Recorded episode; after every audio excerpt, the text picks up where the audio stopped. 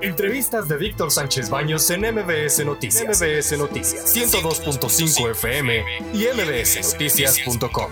Miren, ya se encuentra por la vía telefónica y le agradezco muchísimo a Víctor Ronquillo, periodista y escritor especializado en temas de narcotráfico. Mi tocayo, ¿cómo estás? Muy buenas noches. Buenas noches, el agradecimiento es, es, para ti y gracias por esa presentación, aunque verdaderamente ese es uno de los aspectos que he tratado en mi trabajo, ¿eh? solamente uno de los aspectos. Sí, lo sé, lo sé, pero eh, has, destacado muchísimo en varios temas y uno de ellos es precisamente el de narcotráfico. Oye, ¿cómo ves en estos momentos lo que está pasando en el país? Porque como que sigo, estoy viendo que está creciendo el dominio, más bien el dominio, sí, en muchas zonas, en más regiones del país, en donde pues ya llegan un convoy de camionetas, realizan disparos, secuestran a la gente, llegan a un antro, sacan a los jóvenes, porque por cualquier motivo se van a otra ciudad, a otra ciudad en Sonora y están este, secuestrando a, hijos de un periodista y después los regresan vivos, pero con, con mensajes. ¿Qué es lo que, lo que tú aprecias y canalizas al respecto? Sí, Tocayo. Mira, yo creo que lo que encontramos en este momento es el resultado de lo que podemos considerar la construcción de verdaderos imperios criminales en diferentes regiones de nuestro país. Eso suena realmente muy fuerte, muy impactante y lo es.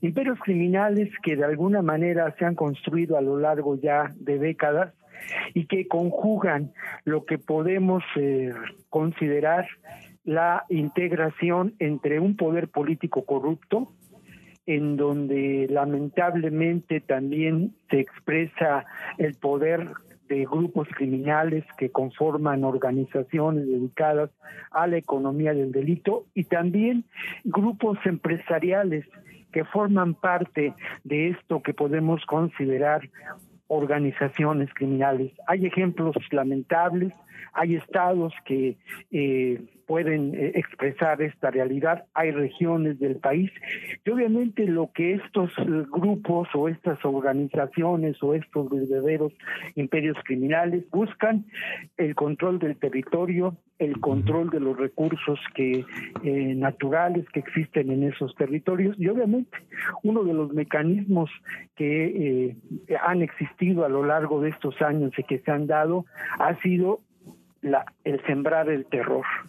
Y en esa práctica han generado una circunstancia de enorme violencia en nuestro país y eh, en este mismo sentido, si, si me permites, en, otra idea, ah, creo que es muy importante que hablemos que así como lamentablemente tenemos que considerar que esta catástrofe de derechos humanos en que nos encontramos ha dejado una estela de muerte y de dolor con decenas de miles de desaparecidos, con decenas de miles de personas que han perdido la vida, también podemos considerar como víctima de alguna manera de esta situación a las instituciones de una incipiente democracia que en México se, se intentó construir, se construyó.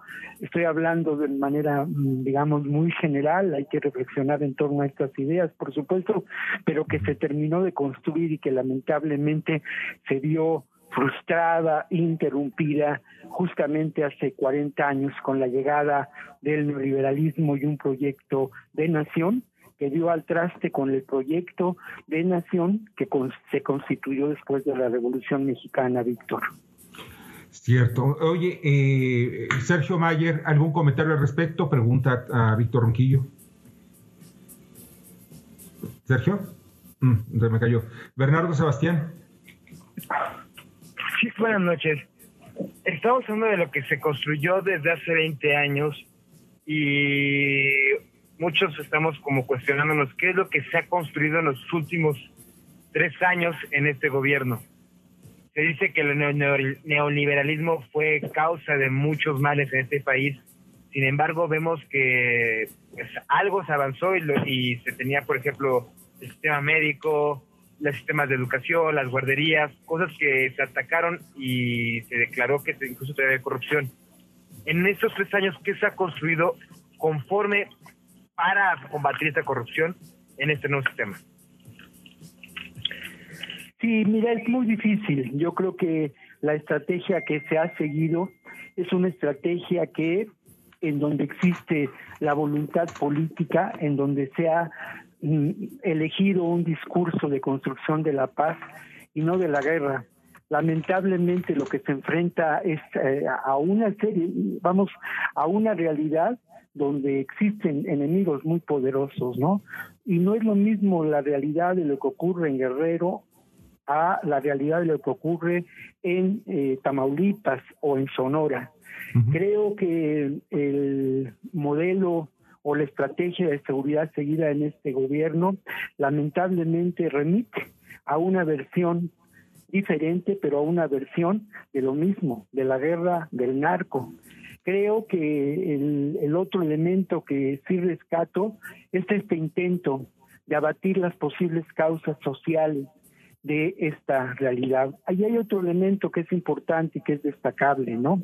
El que de alguna manera, por lo menos a un nivel del, discurso político, existe una relación diferente con lo que puede considerarse eh, las agencias de seguridad y el propio gobierno de Estados Unidos en temas de seguridad. Y un elemento que es destacable y que es un hecho que parece aislado, pero que forma parte de todo este contexto, es la demanda impuesta por el gobierno mexicano en contra de las fábricas de armamento en Estados Unidos. Este es un hecho sin precedente y me parece un hecho que hay que, que hay que destacar, pero insisto mucho en ello. Lo que lo que ocurre en cada en cada entidad eh, merece un análisis propio de cada una de las entidades. En Guerrero vemos la presencia de grupos narcoparamilitares en Sonora vemos la realidad de grupos eh, que conforman estos verdaderos criminales y que están abocados al control del enorme negocio que representa que representan las minas, los recursos minerales, ¿no? y entramos en, en, en, Tamaulipas el negocio que en sí mismo representa la frontera y los negocios que entrañan este este este tránsito fronterizo, ¿no? Además de obviamente el tráfico de drogas, está el negocio del huachicoleo y está, por ejemplo, también algo de lo que no se habla mucho, ¿no? Pero la importancia de los recursos energéticos en esta zona del de, eh, Golfo de México, en digamos, cercana a Tamaulipas. Sí, donde se han diversificado, el, crimen organizado se ha diversificado tanto donde estamos, estamos viendo que, por ejemplo, en la zona del Bajío, ya hay muchos empresarios, organizaciones empresariales que dicen, saben, ya no, ya, ya no quiero abrir, ¿por qué? Pues porque me están pidiendo derecho piso y cada día, eh, pues eh, ellos me dicen que me van a proteger y si no soy, pues me van a, me van a atacar. Es algo gravísimo. Eh, pero en fin, Sergio Mayer, ¿algún comentario? Sí, ahora sí, te saludo con mucho gusto, eh, Víctor. Este, fíjate que hemos estado viendo y, es evidente que, bueno, en un inicio, pues los cárteles eh, buscaban el control del trasiego de las drogas, pero hoy, pues están buscando, eh, tienen el control del derecho de piso en los municipios, en los estados, el control de los recursos naturales, el control económico, de esos lugares. Y sin embargo vemos municipios que quieren que el ejército, que la Guardia Nacional salga de sus lugares, que los cuidan y los protegen, este, y que estamos viendo también que eh, están infiltrados en la política, están apoyando y poniendo presidentes municipales y en su caso se habla también de algunos gobernadores. ¿Cómo, ¿Qué se puede hacer? ¿Cuáles son eh, o cómo se puede romper este fenómeno de poder corruptor eh, de violencia en estos municipios, incluso en los estados, y, y también vamos a ser honestos a nivel federal. ¿Qué propondrías o qué crees que se puede hacer? Porque están aterrorizados. Sí, sí, Sergio, yo, yo creo que tenemos que, mirar más allá de nuestras fronteras y pensar en que tenemos que eh, trabajar en términos de lo que ha ocurrido, por ejemplo, en Guatemala, cuando Naciones Unidas y diferentes organizaciones constituyeron un aparato para erradicar la corrupción, un aparato jurídico, un aparato legal, eh, un aparato judicial también que de alguna manera abatió la corrupción. Lo que quiero decir con ello es que en estos momentos los recursos propios del Estado mexicano no son suficientes. Tenemos que pensar en lo que se considera justicia transicional y esa justicia cuando los recursos propios de un Estado se agotan, tiene que mirar a instancias internacionales. Hay experiencias que se han que se han llevado a cabo, ¿no? ¿Cómo desmontas a estos imperios criminales que existen, lamentablemente siguen existiendo en Veracruz, en Sonora, en las fronteras? no imperios criminales a nivel estatal, en la cocina sí, recordemos a Duarte, pero sí el control, como lo mencionas, de municipios y de territorios donde lo que impera es la ley del crimen, ¿no? La ley de la criminalidad. Sí, Tocayo, yo veo muy Entonces, creo que esa es la alternativa.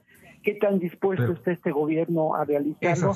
a mí me parece que, ese es un, un, un, elemento en donde muchas eh, organizaciones, muchas personas que se ocupan de estos temas eh, eh, están mirándolo como una como una alternativa a seguir. No es la llegada de los cascos azules, ni mucho menos, pero sí la construcción de aparatos jurídicos de comisión, de una algo similar a, una comisión de la verdad, como tuvimos en el caso de Yotzinapa y la participación de expertos avalados por la Corte Interamericana de Independientes al gobierno. ¿Perdón? Independientes al gobierno. absolutamente independientes del gobierno, del gobierno mexicano, claro. Fíjate que yo eh, eh, sí, eh, es necesaria también este tipo de, intervenciones. Mira, en los, los, Balcanes murieron, les parecen bien, 100 mil personas en poco más o menos de cinco años de guerra, de guerra interracial, entre, intercultural, interreligiosa. En México ya llevamos muchísimos más. ¿Y saben algo? No creo que ni lo acepte ni, ni, ni actualmente López Obrador ni lo va a aceptar ningún otro partido porque somos muy celosos de nuestra soberanía, aunque nos estemos agarrando a balazos en México. Tocayo, tengo que ir a corte y de veras no sabes cuánto te agradezco que nos hayas acompañado esta noche. No, al contrario, Tocayo, muchas, muchas gracias y, un saludo para ustedes y también para el público que, que los escucha cotidianamente. Qué amable eres. Muchísimas gracias. Un fuerte abrazo. Escucha a Víctor Sánchez Baños en MBS Noticias. MBS Noticias 102.5 FM y MBSNoticias.com. Lunes a viernes, 9 de la noche, tiempo del centro de México.